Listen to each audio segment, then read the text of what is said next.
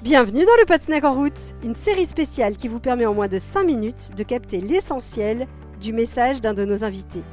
Cette série sera diffusée tous les jeudis jusqu'au lancement de la saison 4 qui est prévue en septembre. Aujourd'hui, je suis avec Delphine Labouze, docteur en psychologie sociale et chercheuse spécialiste de la transition écologique et énergétique. Dans cet extrait, elle nous explique une technique efficace qu'elle a expérimentée pour faire adopter de nouveaux comportements. Ça s'appelle la sensibilisation par les pairs. En route J'ai travaillé bah, sur, les, sur questions d'économie d'énergie en mettant en œuvre des méthodes qu'on appelle de sensibilisation par les pairs, où l'idée c'est euh, d'utiliser des gens, euh, comme je disais dans les enquêtes, on peut trouver des personnes qui sont euh, intéressées par la thématique, sensibilisées, motivées, et donc de passer par ces personnes-là pour aller sensibiliser euh, leurs collègues ou leurs voisins. C'est-à-dire plutôt que de faire appel à des experts euh, extérieurs ou à des services, euh, services de communication d'une ville, etc.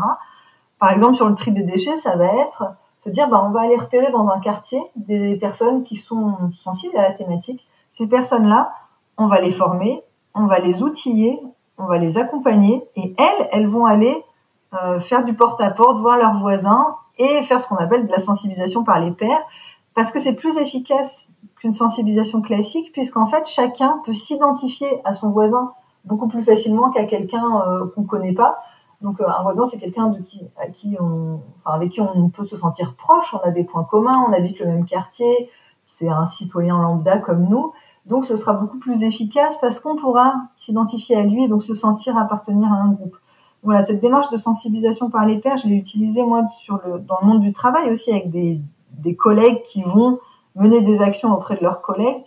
Et, c'est vraiment efficace parce qu'il y a cette dynamique de groupe qui se crée, il y a ce sentiment d'appartenance à un groupe. On arrive à créer comme ça des, voilà, des groupes de pairs en fait qui tout d'un coup se disent bah tiens, on partage des valeurs communes, on est euh, collègues, on a des des affinités liées à notre travail, mais aussi personnelles. Et petit à petit, bah, il y a ces groupes qui se créent et qui ensemble euh, trouvent des solutions, partagent des idées, etc. Et ce qui est très important aussi dans cette démarche, c'est en fait d'être vraiment autant que possible dans des phénomènes de co-construction. À chaque fois qu'on veut mettre en place un projet, se dire bah, comment on peut aller voir les usagers ou la population cible ou les gens à qui s'adresse notre projet et tout faire avec eux plutôt que de se dire bah, on va créer nous un dispositif, on va créer euh, même de façon classique les, campagnes de communication, eh ben il faut que les campagnes de communication elles soient menées par les personnes à qui elles sont destinées, que ce soit des individus euh, qui font partie des destinataires qui co-construisent ces, ces éléments-là, parce que plus on va être dans la co-construction, plus ça va permettre aux gens de s'approprier la démarche ou les outils de communication et ça va permettre aussi que ce soit au plus proche des besoins, des attentes, des caractéristiques en fait de la population cible puisqu'on l'aura créé avec elle. Donc moi dans tous mes projets, j'essaie autant que possible d'être dans des démarches vraiment horizontales. Donc on n'a pas forcément l'habitude de ça, mais se dire bah, en fait nous on va apporter notre expertise, mais les usagers c'est les premiers experts puisque c'est eux qui connaissent leur bâtiment, leur ville ou leur situation, ou, etc. Et donc, euh, donc voilà, et cette démarche de co-construction, elle va permettre la participation, l'implication de chacun, et aussi, le, du coup, ça va permettre à chacun de s'engager.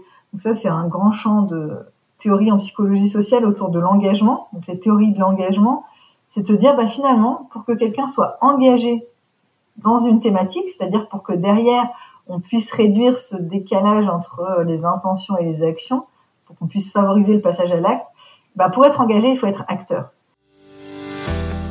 Merci de nous avoir écoutés. Si vous aimez ce podcast, aidez-nous à le faire connaître en lui attribuant 5 étoiles sur Apple Podcast ou sur votre plateforme de podcast préférée. Et surtout, abonnez-vous pour suivre tous les épisodes gratuitement. À bientôt!